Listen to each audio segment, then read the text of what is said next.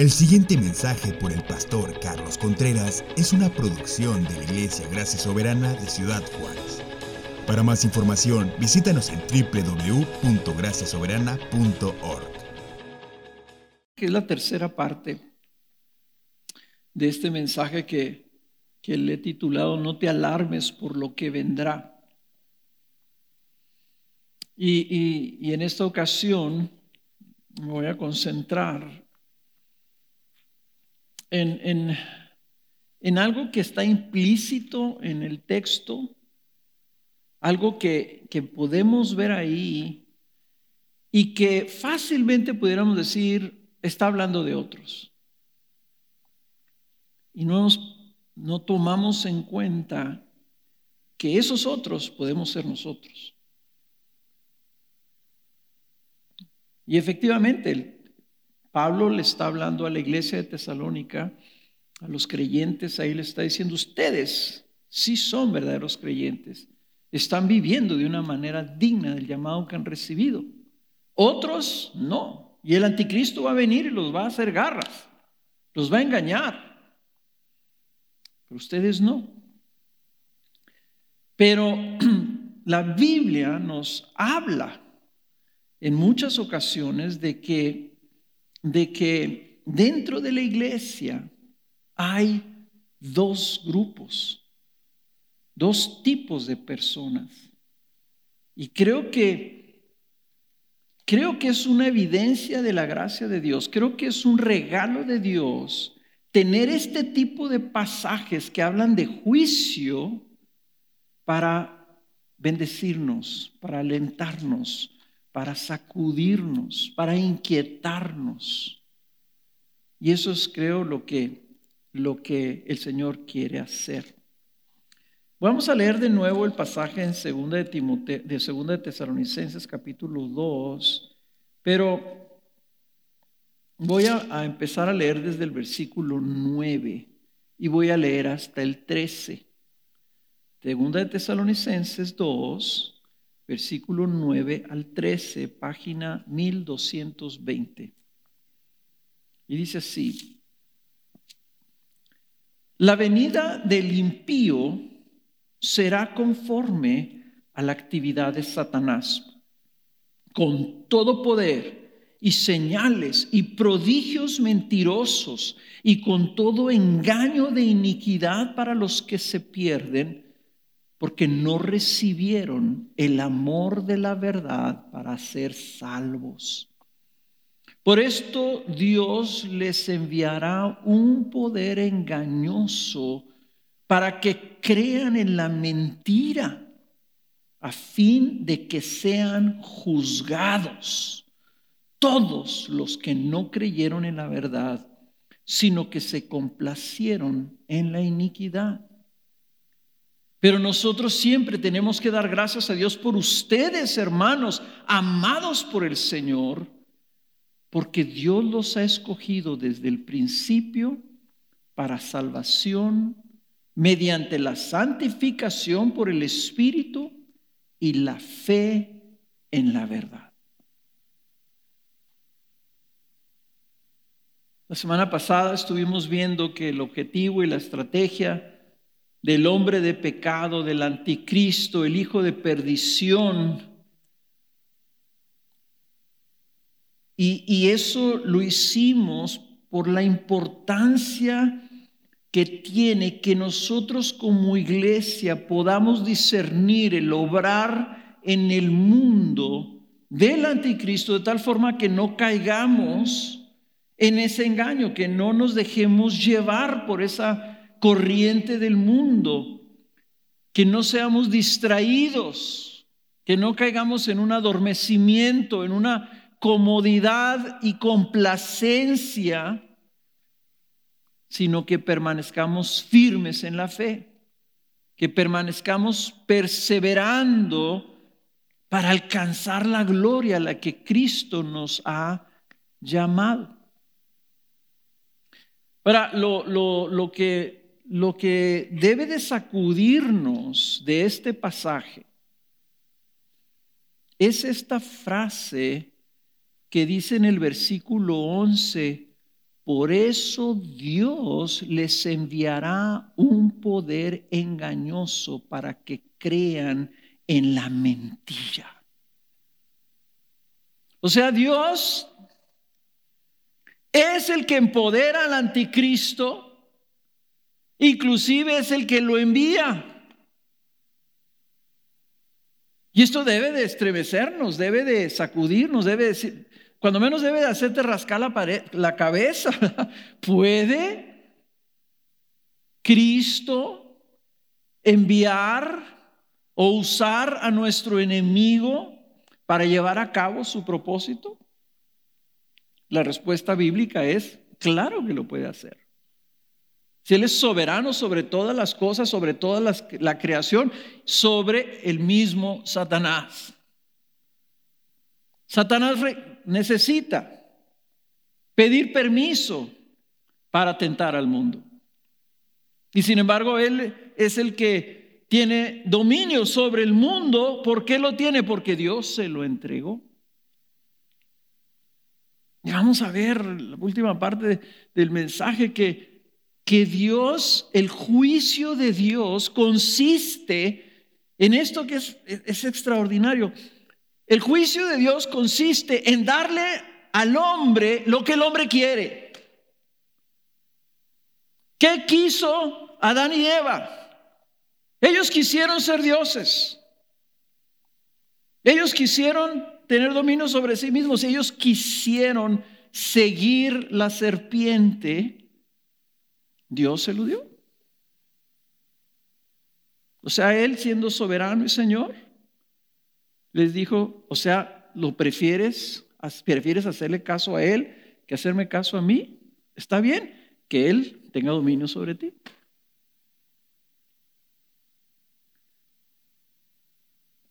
Nuestro soberano Señor permite los esfuerzos del anticristo para probar y fortalecer su iglesia y para purificarla de aquellos que no aman su verdad. ¿Y por qué estoy diciendo esto? Porque estoy afirmando esto, porque en este texto, aunque se está hablando de, del engaño del enemigo que va a venir el día final, también se está hablando de una gran apostasía. Y la apostasía como una señal significa aquellos que se van a apartar de la fe. Aquellos que van a dejar la fe por obra del anticristo. Y no, no puedo dejar de pensar en nosotros.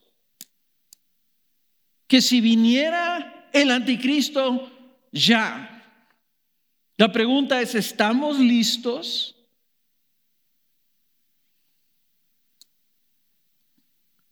¿Por qué permitiría nuestro Señor que la iglesia enfrente o sea atacada o abatida por el enemigo?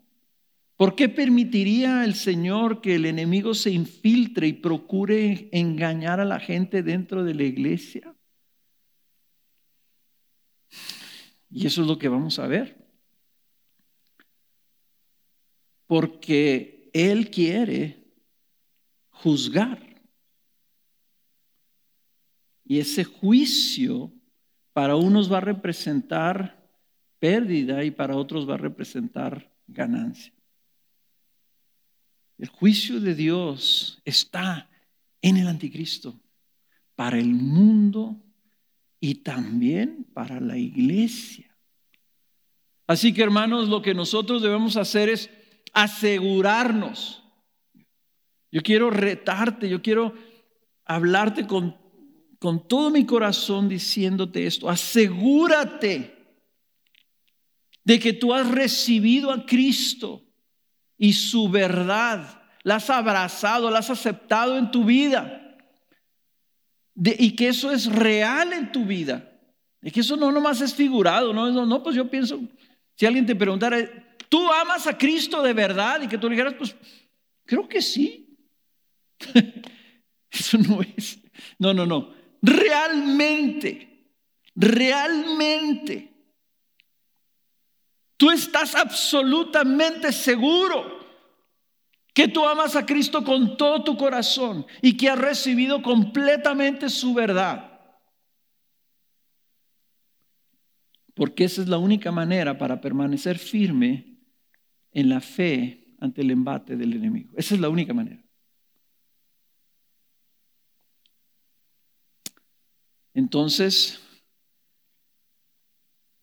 les, les, les quiero recordar esto.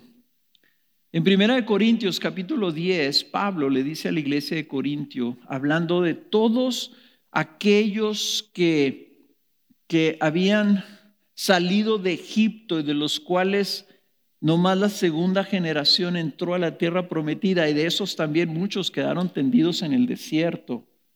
O sea, salieron muchos, pero pocos llegaron. Y Pablo les dice esto a los corintios, estas cosas les sucedieron como ejemplo, o sea, como ejemplo a ellos, a la iglesia, y fueron escritas como enseñanza para nosotros, para quienes ha llegado el fin de los siglos. Pablo lo que estaba haciendo con los corintios es lo que yo estoy tratando de hacer con ustedes el día de hoy. Dice, estas cosas sucedieron para nosotros que ha llegado el fin de los siglos. Pablo pensaba Cristo puede venir en cualquier momento y nosotros estamos pensando, Cristo puede venir en cualquier momento. Y lo dice en el versículo 12, por tanto, el que cree que está firme, tenga cuidado, no sea que caiga.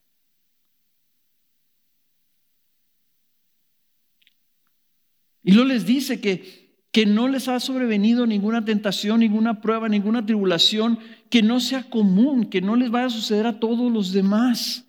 Pero fiel es Dios, que no va a permitir que ninguno de nosotros sean tentados más allá de lo que podamos soportar. Y al decir nosotros está hablando de los creyentes.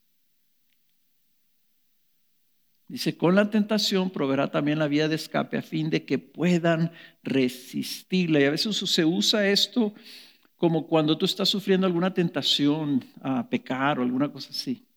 Y, y no estás en el contexto. El contexto dice que Dios va a permitir que su iglesia sea aprobada. Pero los verdaderos creyentes van a estar protegidos porque Dios es fiel y está permitiendo esa prueba para que la iglesia sea fortalecida y purificada. Para, y, y el nivel de esa prueba va a ser que sean capaces de resistirla. Y si no eres capaz de resistirla, ¿qué va a pasar? Entonces esto es algo súper importante. Porque aquí sentados en este grupo de personas, un grupo grande, ¿cuántos habrá? Habrá algunos que creen estar firmes en la fe, pero que al final de cuentas están engañando a sí mismos. Entonces, ¿por qué permite el Señor al enemigo? y, a mí, donde yo veo la buena noticia, es que permite un enemigo para que te des cuenta si eres de, de veras. O sea, permite una resistencia para que te des cuenta si tienes la fuerza para, para resistir, que tú mismo lo reconozcas. Cuando estaba en la prepa había, tenía yo un amigo, estaba grandote y bien fuerte y tenía una personalidad así un poquito, era simpático, pero tenía una personalidad así medio rara. Le gustaban mucho los golpes.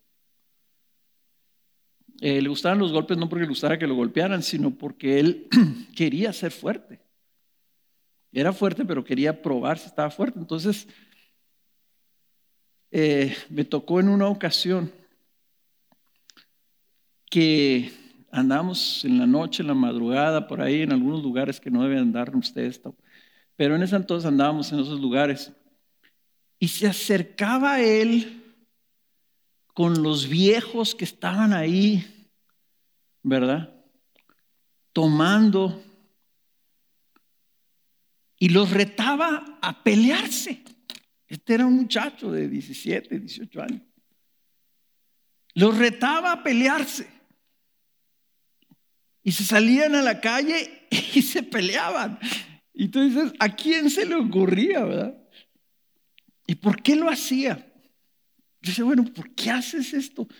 Pues es que es la única manera de saber si estoy avanzando. Es la única manera de saber si realmente me estoy haciendo más fuerte y tengo cada vez más habilidad para pelear. Yo, yo pensé que iba a ser boxeador o algo así, pero no a la hora de la hora. Este, no fue así. ¿Cómo vamos a saber nosotros si estamos firmes a menos de que nuestra fe sea probada? Entonces, hermanos, esto es algo que debe preocuparnos grandemente. Bueno, esa es mi introducción. Vamos a ver el texto. El primero que quiero que veas es mi primer punto. Si eres de Dios, Cristo te guarda. Si eres de Dios, Cristo te guarda. Pero si no, el anticristo viene para engañar a los que se pierden. Si eres de Dios, Cristo te guarda. Pero si no, el anticristo viene para engañar a los que se pierden. Fíjense bien en el texto, ¿verdad? Fíjense lo que dice. No está diciendo que viene a engañar a los creyentes para que se pierdan. Lo que dice es que viene a engañar a los que se están perdiendo. Fíjense lo que dice Primera de Juan 5, 18 y 19. Dice, sabemos que todo el que ha nacido de Dios no peca. Y no está diciendo que no peca nunca, sino que no permanece en pecado sino que aquel que nació de Dios lo guarda y el maligno no lo toca. Sabemos que somos de Dios y que el mundo entero está bajo el poder del maligno. Entonces lo primero que hay que primero saber es que si eres de Dios, si naciste de Dios, si, si tienes a Cristo Jesús, si aceptaste a Cristo y toda su verdad, aquel que nació de Dios, ¿quién? Cristo te guarda. Y el maligno no te toca. Cuando está hablando de que el maligno no te toca, no está diciendo que nunca vas a ser tentado o nunca vas a ser este, probado por el fuego, por el enemigo. Sabemos eso porque, recuerden Job, el Señor permitió que un hombre justo se fuera probado por Satanás. Entonces, no está hablando de eso. Sabemos que mismo Satanás metió a creyentes a la cárcel y provocó persecución. A, Santiago le cortaron la cabeza, a Pablo le cortaron la cabeza después de pasar varios años en prisión. Entonces no está hablando de esto, está hablando de lo que Jesús dice cuando Jesús nos cita que, que, que que, no debemos nosotros temerle a aquel que no puede hacernos daño eternamente. Dice, teme a aquel que puede lanzar tu alma al infierno. A ese hay que tenerle temor, no al diablo. Porque lo único que el diablo puede hacer es matarnos, pero no puede tocar nuestra alma. Eso es lo que está diciendo aquí Juan. Y si quieren verlo, ustedes pueden ver eso, lo que dijo Jesús en Mateo capítulo 10, versículo 28. Entonces lo que aquí está afirmando Pablo a los tesalonicenses es que él viene, el anticristo viene a engañar a los que se están perdiendo. ¿Y quiénes son los que se están perdiendo? Sino los que rechazan creer en la verdad del Evangelio, los que rechazan el Evangelio. Y vean ustedes ahí en el versículo 12. Dice, a fin de que sean juzgados, o sea, el enemigo viene a engañar a aquellos que, que van a ser juzgados todos los que no creyeron en la verdad, sino que se complacieron en la iniquidad. Los que no creyeron. Entonces, ¿hay gente en la iglesia que no están creyendo? ¿Sí? Y lo vimos, y ya lo, lo leímos en Primera de Juan capítulo 2. ¿Qué dice Primera Juan de, capítulo 2, versículo 19? Ellos salieron de nosotros, pero en realidad no eran de nosotros. Porque si hubieran sido de nosotros, habrían permanecido con nosotros, pero salieron a fin de que se manifestara que no todos son de nosotros. Entonces, en la iglesia los apóstoles enseñaban, ¿verdad? Que, que en la iglesia iba a haber infiltrados. Pablo cuando se despide de los ancianos de Éfeso, les dice, y de entre ustedes, ustedes deben de saber que de entre ustedes van a surgir lobos rapaces que van a tratar de engañar y que van a tratar de desviar a los creyentes. Y, eso es algo, eso es una realidad que, que debemos de nosotros de tomar en cuenta, que Dios está juzgando, se fijaron esa palabra, a fin de que sean juzgados. Eso implica que el anticristo es parte del juicio de Dios. Y eso viene, entonces, el Señor está usando al anticristo para juzgar a los que no han creído. Y eso es lo que produce la apostasía, la gran apostasía. Primera de Timoteo 4, versículo 1. Fíjense lo que dice Pablo. El Espíritu dice claramente que en los últimos tiempos algunos se apartarán de la fe, prestando atención a espíritus engañadores y a doctrinas de demonios mediante la hipocresía de mentirosos que tienen cauterizada la conciencia. Y esto lo van a encontrar ustedes en la Biblia. Y a mí lo que me, Hermanos, y nos, nos debe preocupar a todos, no nomás al equipo pastoral. Habrá algunos aquí que si surgiera por ahí alguien con una corriente engañosa, se apartarían de la fe. Y no es una cuestión de que intelectualmente o doctrinalmente tengas suficiente conocimiento. ¿Sabes de qué? ¿De qué, de qué se trata? Es una cuestión del corazón. Dice aquí en el versículo 10, dice, Satanás con todo poder y señales y proyectos mentirosos y con todo engaño de iniquidad, engaño de pecado para los que se pierden porque no recibieron el amor de la verdad para ser salvos. Y no está hablando, no está hablando de que no se les dio el amor, sino de que ellos no recibieron el amor de la verdad. Ellos no lo recibieron, no lo aceptaron, no lo creyeron. Y el mensaje de amor que deberían haber amado es el Evangelio.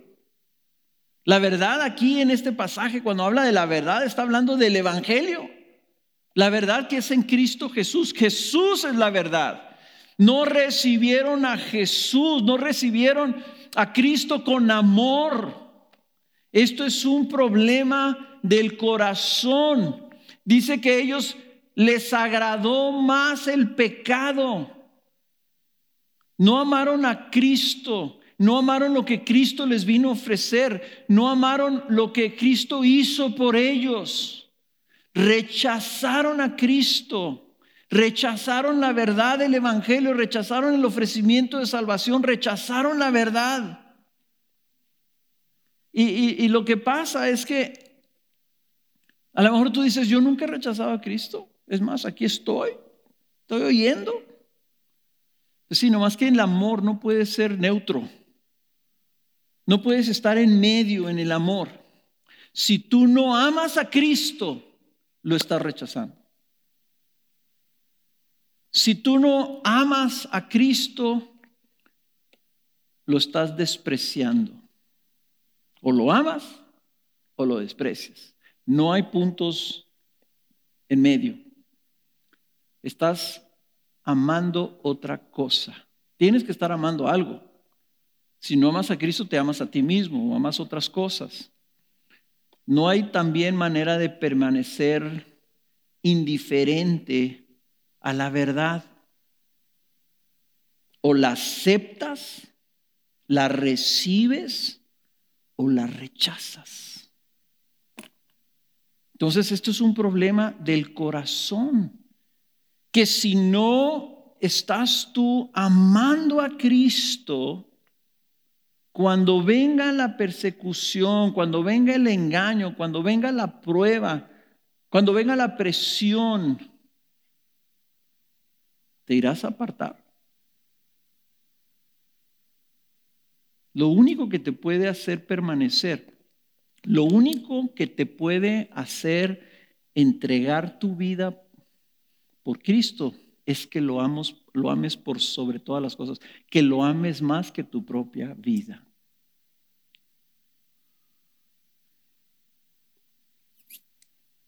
Y eso es algo tremendo, hermanos. Yo me pongo a pensar, ¿verdad? Si me pusieran una pistola en la cabeza y me dijeran, rechaza a Cristo o mueres. Me pregunta si me va a temblar la voz de decir, claro que no lo voy a rechazar. Y yo tengo que ser brutalmente honesto conmigo mismo y evaluar si estoy en la fe, si estoy firme en ese amor. Porque ese día puede llegar y puede llegar más pronto de lo que nosotros nos imaginamos. Entonces, si estás escuchando este mensaje, eso es evidencia que Cristo te ama y te ama lo suficiente como para retarte a que evalúes esto a que te midas, a que te pruebes. Te ama tanto que no quiere que, te vayas a engañar a ti mismo. Lo cual me lleva a mi segundo punto. Jesús quiere que revises tu corazón para ver si le amas de verdad. Jesús quiere que revises tu corazón para ver si le amas de verdad. Otro pasaje en Corintios, los Corintios como eran medio tremendos, ¿verdad? Y Pablo les, dos veces, la primera carta y en la segunda carta los vuelve a retar y les dice en segunda de Corintios 13, versículo 5, pónganse a prueba para ver si están en la fe. Examínense a sí mismos. ¿O no se reconocen ustedes mismos de que Jesucristo está en ustedes? A menos de que en verdad no pasen la prueba. ¿Saben, qué es la gran apostasía de los últimos tiempos? Todos los reprobados en la fe. Todos los que no pasaron la prueba. Por eso Jesús decía, muy ancho es el camino, muy grande, es una supercarretera de cinco carriles o de diez. Y el camino al cielo es un caminito de un solo carril, estrecho. La puerta es estrecha. Quiere decir que muchos serán los que no pasen esa prueba. La gracia de Dios está en el juicio de Dios también.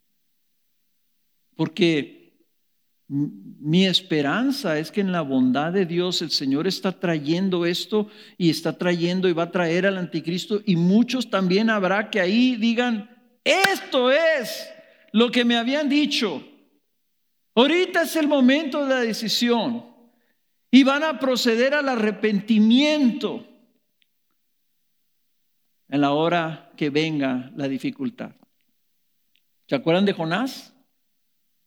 Jonás no quería ir a Nínive, ¿por qué? Porque yo, no, Señor, no quiero ir. Pues le estás mandando una palabra de juicio, pero ya te conozco. Va a resultar que se van a arrepentir y los vas a perdonar. ¿Y qué sucedió? Efectivamente, Nínive, que era la capital de Siria, de los asirios, Nínive se arrepintió, ayunaron, se humillaron delante del Señor y el Señor se, se alegró y los perdonó y no los destruyó. El juicio, hermanos, la palabra de juicio, la palabra de, de aguas, cuidado, alerta, la llamada de atención bíblica siempre es una palabra de su gracia. Y yo lo que quiero hacer en este, en este, en este momento es ir a la parábola del sembrador en, en Marcos capítulo 4. ¿Por qué? Porque esto es algo que el Señor dijo, que muchas veces la leemos y la leemos y no, no la leemos en este contexto, en un contexto de prueba.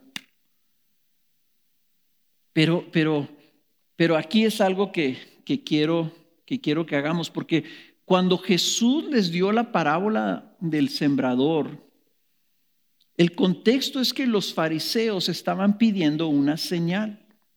Estaba haciendo Señor milagros. Le dijeron, danos una señal de que eres el Hijo de Dios. Y el Señor les dijo, claro que no os voy a dar una señal. Porque el problema de ustedes no es que no, es que, es que no ven. El problema de ustedes es que no quieren ver.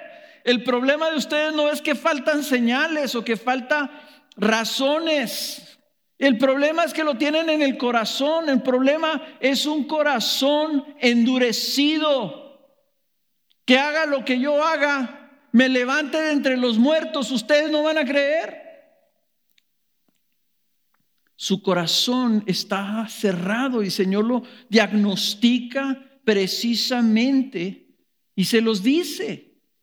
Entonces viene la, la parábola del sembrador, si ustedes la recuerdan, ¿verdad? Viene un sembrador y viene regando semilla y parte de la semilla cae a la orilla del camino, parte de la semilla cae entre un lugar que está pedregoso, se, entra, se mete entre los huequitos de, la, de las piedras, parte cae en una zona que también había este, semilla de hierba mala y parte cae en tierra fértil.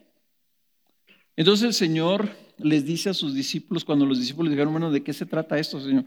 ¿Qué estás hablando? ¿Por qué nos estás hablando de parábolas? En parábolas, el Señor dice algo desgarrador de por qué les habla en parábolas. Pero vean ustedes lo primero que les dice. Les dice en Marcos capítulo 4, versículo 14, les da la respuesta de la parábola. Les da la explicación. Y dice Marcos 4:14, el sembrador siembra la palabra. Estos que están junto al camino donde se siembra la palabra son aquellos que en cuanto la oyen, al instante viene Satanás y se lleva la palabra que se ha sembrado en ellos. Y de igual manera, estos en que se sembró la semilla en pedregales son los que al oír la palabra enseguida reciben, la reciben con gozo pero no tiene raíz profunda en sí mismos, sino que solo son temporales. Entonces cuando viene la aflicción o la persecución por causa de la palabra, enseguida se apartan de ella.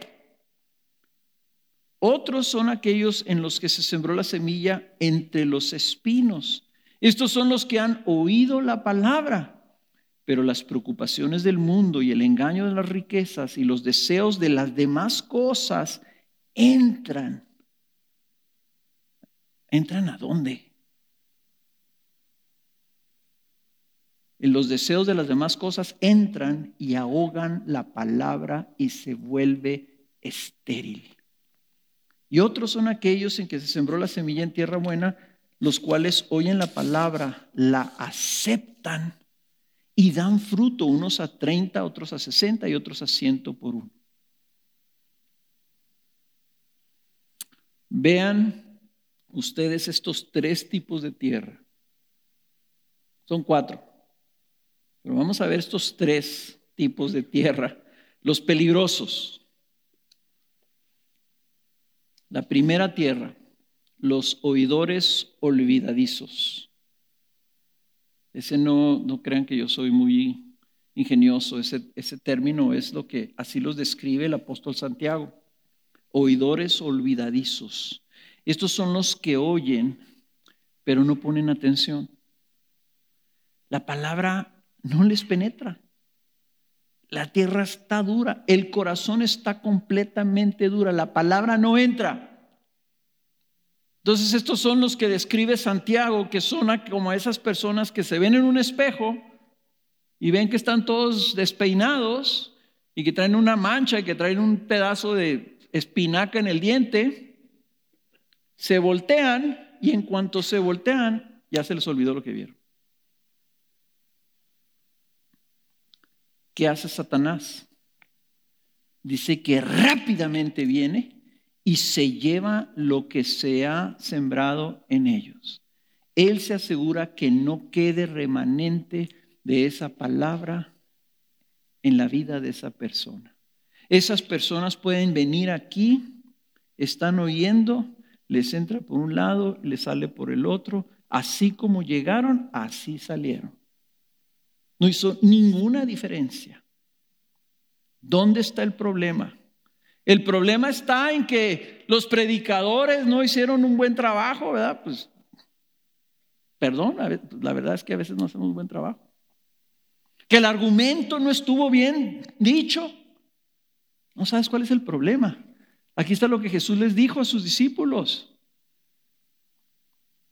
Dice, les dijo, en ellos, Mateo 13, 14, en ellos se cumple la profecía de Isaías que dice, al oír ustedes oirán, pero no entenderán, y viendo verán, pero no percibirán porque el corazón de este pueblo se ha vuelto insensible y con dificultad oyen con sus oídos y han cerrado sus ojos. De otro modo verían con los ojos y oirían con los oídos y entenderían con el corazón y se convertirían y yo los sanaría. Y esa profecía de Isaías es, es la, es la primera palabra que le dio el Señor a Isaías después de que Isaías vio el trono. En Isaías capítulo 6, le dijo, yo te estoy llamando. Santificó los labios de Isaías para que fuera a hablar. Ok, Señor, ¿y qué quieres que les diga? Diles que no me están oyendo. Diles que tienen un problema de corazón. Diles que están endurecidos. Y que les hablo y les entra por uno de ellos y les sale por el otro. Y Jesús a los fariseos y a la gente, le estaba diciendo, por eso ustedes también les hablan parábolas, porque se los pudiera poner clarito y de todas maneras no hace diferencia. Dice, les llama la atención que dice que entendieran con el corazón, no acá arriba, acá abajo. Nadie viene a Cristo porque lo convenciste. La única manera de venir a Cristo es que tú estés abierto en tu corazón y digas si honestamente yo necesito ser salvado. Y cuando se te presenta Cristo, tú lo ves y dices, Él es el Salvador que yo necesito y te entregas. Y entonces lo recibes. Por eso siempre se ha hablado de aceptar a Cristo en tu corazón, no aceptarlo en tu mente.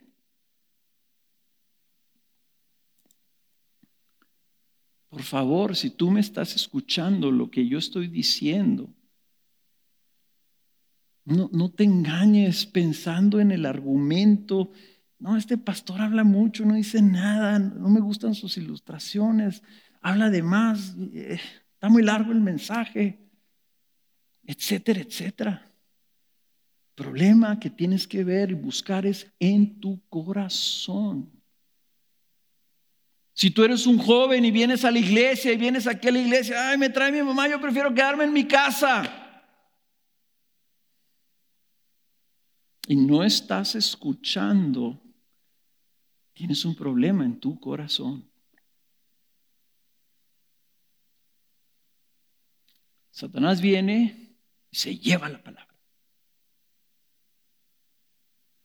Segunda tierra, los oidores superficiales.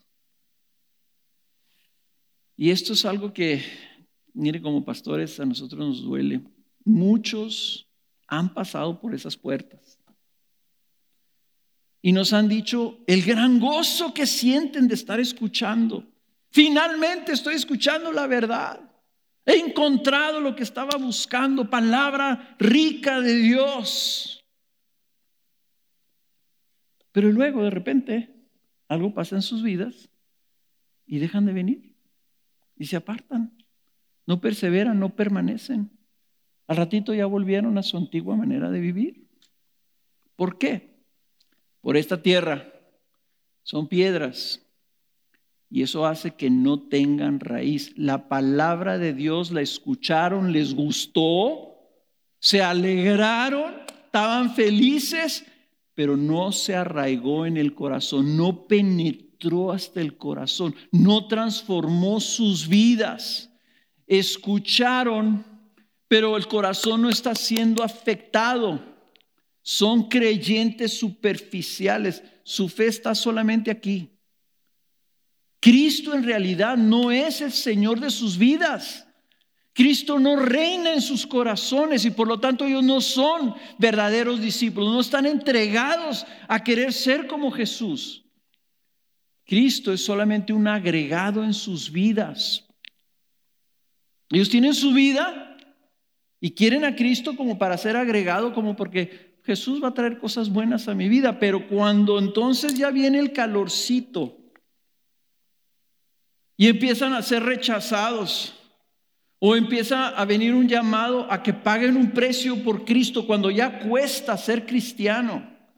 Ya no están dispuestos a hacerlo. El sol representa las pruebas, las tribulaciones, las dificultades, la persecución. ¿Cuántos aquí abandonarían a Cristo cuando venga la persecución. Cuando tengan que estar luchando de rodillas para no caer en tentación. Cuando sean rechazados por sus familias, por la sociedad. Cuando pierdan su trabajo porque son cristianos. Cuando sean humillados públicamente por su fe. ¿Cuántos van a abandonar a Cristo Jesús? ¿O cuántos van a comprometer su fe y a rebajar su fe y a diluir su fe para ser aceptables? Eso viene y viene ya. Muy probable, yo lo voy a ver. Yo lo voy a vivir. No se digan mis hijos y mis nietos.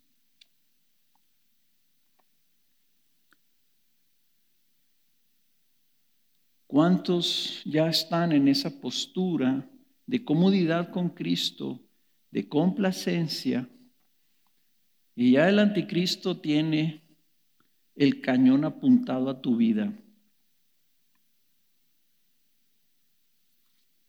¿Cuántos una tribulación tan leve, porque es leve, como la pandemia, ya los está tentando. Ay, decir, tener que ir a la iglesia de nuevo. me estoy en mi casa bien a gusto. ¿Para qué? ¿Para qué me esfuerzo? ¿Para qué persevero? Así estamos bien. Hermanos, acuérdense que les dije el año pasado, en marzo del año pasado, cuando empezamos, la pandemia está probando la iglesia. A ver si tú eres de de veras y a ver si vas a seguir a Cristo fiel, aunque estés ahí en tu casa. Y a ver si cuando ya se acabe la pandemia, la iglesia crece o la iglesia se reduce. Ahí se va a ver. Ahí vamos a ver realmente quiénes son creyentes superficiales. Tercera tierra, los oidores mundanos. Estos son los oidores que reciben la palabra, pero tienen un corazón dividido. Su vida está enredada con las cosas de este mundo. Están tan rodeados de las cosas del mundo que cuando la palabra quiere dar fruto en sus vidas, todas estas cosas del mundo la ahogan y se vuelve estéril. Y, noten que aquí en esta categoría, el, evangelista nos dice tres cosas que son las cosas por las que estos creyentes se alejan o no dan fruto. Aquí debemos de temblar, hermanos, porque nosotros vivimos en un mundo lleno de cosas. No, no estamos como en India, ¿verdad? O como en África. No vivimos en chocitas. Aquí tenemos aire acondicionado. Vamos al súper y está lleno de cosas, no como la gente de Cuba que va al súper y no encuentra más que a lo mejor unas zanahorias. ¿Qué son estas cosas? Tres cosas. La primera, preocupaciones y eh, preocupaciones de mundo. Las preocupaciones, los afanes comunes del mundo. ¿Qué voy a comer? ¿Cuál es mi sustento? ¿Cómo está mi salud? Mi bienestar físico, mi bienestar básico, la casa, la ropa, la escuela. Jesús les dijo a sus discípulos que no se preocuparan por su vida, que no se preocuparan por su cuerpo, que no se preocuparan cómo van a vestir o qué van a comer. Y les dijo, porque la vida es más que el alimento y el cuerpo más que la ropa. Y luego les dijo, la gente en el mundo busca esas cosas y las busca ansiosamente porque eso es todo lo que tienen. Pero ustedes tienen un Padre Celestial que sabe que tienen necesidad de estas cosas, por lo tanto, simple y sencillamente tu vida busca su reino y estas cosas te van a ser agregadas. ¿Se acuerdan ustedes de eso? Lucas capítulo 12. Busca su reino. Pero si estás afanado con las cosas de este mundo, entonces Cristo no está reinando cada día más y más en ti. La segunda cosa que viene y ahoga la fe, la avaricia. Y lo dice así. El engaño de las riquezas, la avaricia es un engaño que te está engañando a poner tu confianza en el dinero, en tus posesiones. Te está engañando diciendo, si tienes suficiente dinero, tú vas a estar bien. En la fe cristiana, hermanos, eso no existe. Si tú crees y te apoyas en el dinero, ya estás engañado. Jesús mismo también les dijo que se cuidaran, ahí mismo en el capítulo 12 de Lucas, que se cuidaran de toda forma de avaricia porque aunque alguien tenga abundancia, su vida no consiste en sus bienes. Los bienes no te van a salvar nunca. Al contrario, van a ser un lazo, una trampa. ¿Cuántas advertencias hay en la Biblia para con los ricos? Nuestra vida, ¿qué es? No es el dinero, no son nuestras posesiones, no es nuestra carrera, nuestra vida es Cristo. Jesús dijo en Juan 17 que la vida es conocer al Padre y a su Hijo, tenerlos a ellos. Esa es la vida, esa es la vida verdadera. Y por último, la tercera cosa que ahoga la fe, los deseos de las demás cosas entran y ahogan la palabra. ¿Cómo que entran? ¿A dónde entran? El deseo, ¿de dónde están saliendo los deseos? Están saliendo de tu corazón. Son los deseos carnales por las cosas de este mundo. O sea, hermanos, estamos amando más lo creado que al creador. Estamos con un corazón dividido porque amamos otras cosas más que a Cristo. Iba a decir, amamos otras cosas igual que a Cristo, pero la verdad de las cosas es que esa balanza así de decir, yo amo a Cristo todo mi corazón, pero también amo mis cosas con todo mi corazón. Se me que eso no, no, no, no existe. Los deseos carnales por las cosas de este mundo. Y, y hermanos, esto es algo que también hemos visto. ¿Saben ustedes que hay, bueno, en la historia de esta iglesia, en los 40 años, hay un buen número de personas que tenían el deseo de casarse. Y por casarse, dejaron la fe. Un número de personas que tenían el deseo de tener éxito en sus carreras, en sus negocios, y por desear ese éxito, dejaron la fe. Hay personas que por deseo de enriquecerse dejaron la fe. La pregunta es si algunos de ustedes aquí que me están oyendo también la dejaría. Porque lo que Él quiere es, si Cristo está en tu corazón, Él quiere que entre a tu corazón otras cosas. Para luego hacer, y aquí se me ha venido toda la, semana esta imagen, pero algunos de ustedes, tal vez jóvenes, no lo van a entender, pero no sé, había una película, no sé cuál de ellas eran tres películas, de, de un explorador que se llamaba Indiana Jones. Y creo que la primera película empieza que Indiana Jones anda buscando un ídolo de oro. Entonces entra en una cueva y se lo encuentra. Esto es una cosa arqueológica muy valiosa, ¿verdad? Pero está lleno de trampas esa cueva. Finalmente llega y se da cuenta que no lo puede tomar porque hay una balanza. Entonces trae una piedra, creo que es una piedra, y de una manera bien rápida quita el ídolo y pone la piedra. Y no pasa nada, al menos piensa que no pasa nada. Se echa el ídolo a la bolsa y bueno, ya no los voy a platicar para que vean la película. ¿Verdad? Pero una cosa sí es lo que quiere hacer el diablo. Si Cristo está en tu corazón, si tú ya le escuchaste, porque dice que oyeron la palabra, la tienen adentro de ellos, está Cristo ahí. Pero lo que Él quiere es que entren estas cosas en tu corazón y luego hacerte un cambalache que no te das cuenta.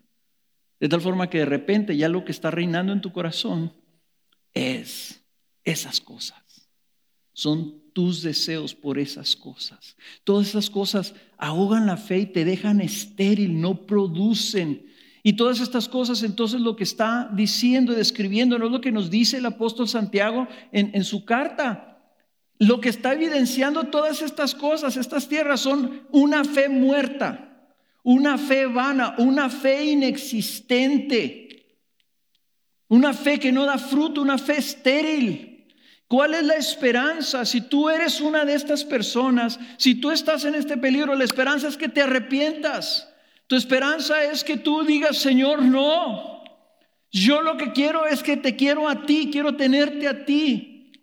Yo lo que quiero es amar lo que tú hiciste por mí. Lo que quiero es entregar mi vida y aceptar todo lo que tú me des. Hágase tu voluntad en mi vida. Esa es la esperanza. Esa es la tierra fértil. Y eso es lo que nos va a proteger del engaño del enemigo al final de cuentas. Porque lo que te protege es que amas. Que amas. Que ese es mi punto final para cerrar. Lo que nos está diciendo aquí el apóstol es que el juicio de Dios es entregarte a lo que amas. El juicio de Dios es entregarte a lo que amas. Dios está diciendo aquí, el Señor nos está diciendo que él, da un poder engañoso para que crean la mentira. Él envió la luz al mundo y dice, y este es el juicio, el mundo amó, el mundo amó más las tinieblas que la luz. Ese es el juicio. Entonces el Señor los entrega a las tinieblas. En Romanos capítulo 1, ¿verdad? Cuando dice que, que los hombres restringieron la verdad con su injusticia y se negaron a someterse a Dios y a darle gracias, etcétera. Dice que los entrega a tres cosas. Cristo entonces los entrega a la impureza, a pasiones degradantes y a una mente depravada. Eso es lo que querían, eso es lo que recibieron. Entonces el juicio que recibe una persona se determina por lo que ellos mismos han escogido. En el día del juicio no va a haber argumentos delante de Dios. Oye Señor, pero ¿qué onda? ¿Está siendo injusto? Muy sencillo, el Señor va a decir. Pero si tú escogiste esto, viejo. Si esto es lo que tú querías, te estoy dando lo que tú querías.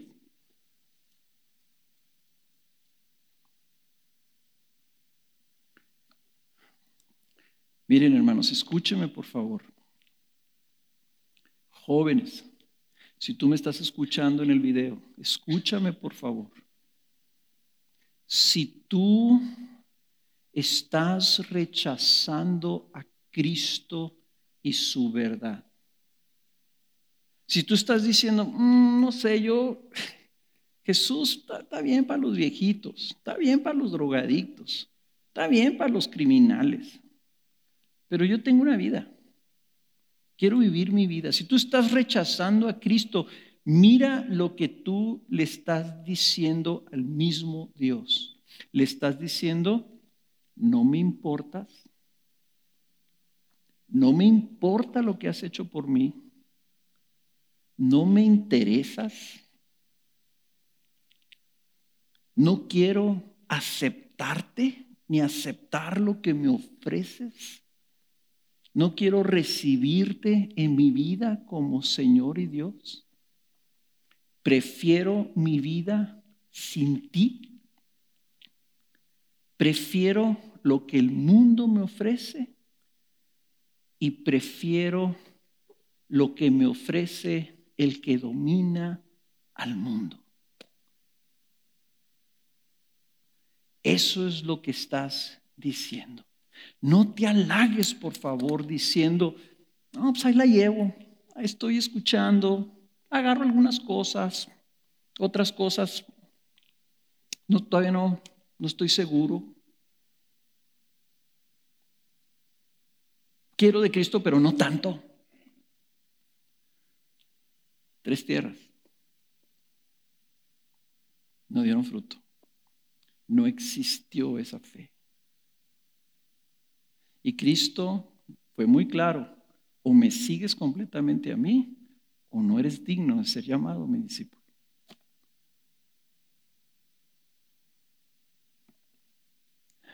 Si eso es lo que quieres, eso es lo que recibirás. Y claro, con sus consecuencias. Por eso te ruego, te suplico, no sigas así. Por eso es que el arrepentimiento es tan dulce, por eso es que cuando nos damos cuenta que tenemos un corazón endurecido para con Dios y estamos dando cuenta de lo que realmente estamos haciendo y, se nos concede ese arrepentimiento, viene una liberación y decir, Señor, qué tonto era, qué tonto fui.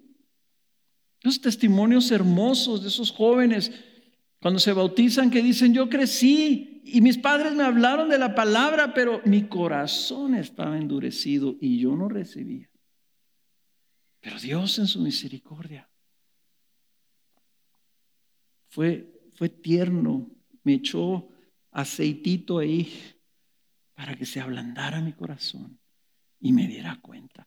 Yo apelo a ti que vengas a Cristo y le digas, aunque sea, Señor, tengo dudas, no sé, tengo miedo, lo que esto involucra, pero también tengo temor de ser rechazado, Señor, y de que tú me des lo que yo te estoy pidiendo. Dame una oportunidad. Déjame conocerte. Abre mi corazón.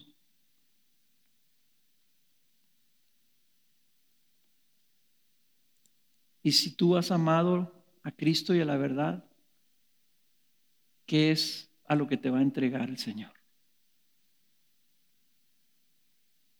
Si amas a Cristo como tu Salvador y te has entregado a Él con todo tu corazón, si amas la verdad de su Evangelio de gracia y buscas seguirlo fielmente en sumisión y obediencia, entonces el juicio de Dios para ti es salvación para gloria. Y eso es lo que el Señor les dice aquí en el versículo 13, que no lo vamos a ver completamente, pero se los voy a leer. Segunda de Tesalonicenses 2.13. Les dice Pablo, pero nosotros, ese pero es importante, está hablando del juicio, está hablando del engañador, está hablando de la apostasía, pero nosotros, dice Pablo, nosotros los apóstoles siempre tenemos que dar gracias a Dios por ustedes, hermanos, amados por el Señor porque Dios los ha escogido desde el principio para salvación mediante la santificación por el Espíritu y la fe en la verdad. Ustedes han creído el Evangelio. Ustedes los han recibido. Ustedes aman a Cristo y están sufriendo persecución por, por causa de amarlo y Cristo los ama a ustedes. Y lo que están recibiendo es el amor de Dios, la bendición de Dios, la salvación de Dios. Y aquellos que se complacían en la iniquidad de ellos, dice, están siendo santificados por el Espíritu Santo. Cada vez amando más la justicia, más la bondad de Dios. Por eso, hermanos, no, si tú amas a Cristo, no te alarmes por lo que va a venir. No te alarmes por el anticristo. No te preocupes de ser engañado.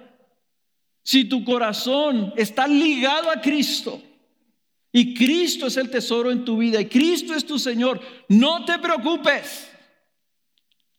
Aunque vengan tanques de guerra a derribar este lugar, como lo han hecho en China, aunque nos tengamos que reunir de 10 en 10 en grupitos por ahí en casas, y, saliendo tengamos el temor de que nos arresten y nos metan a prisión.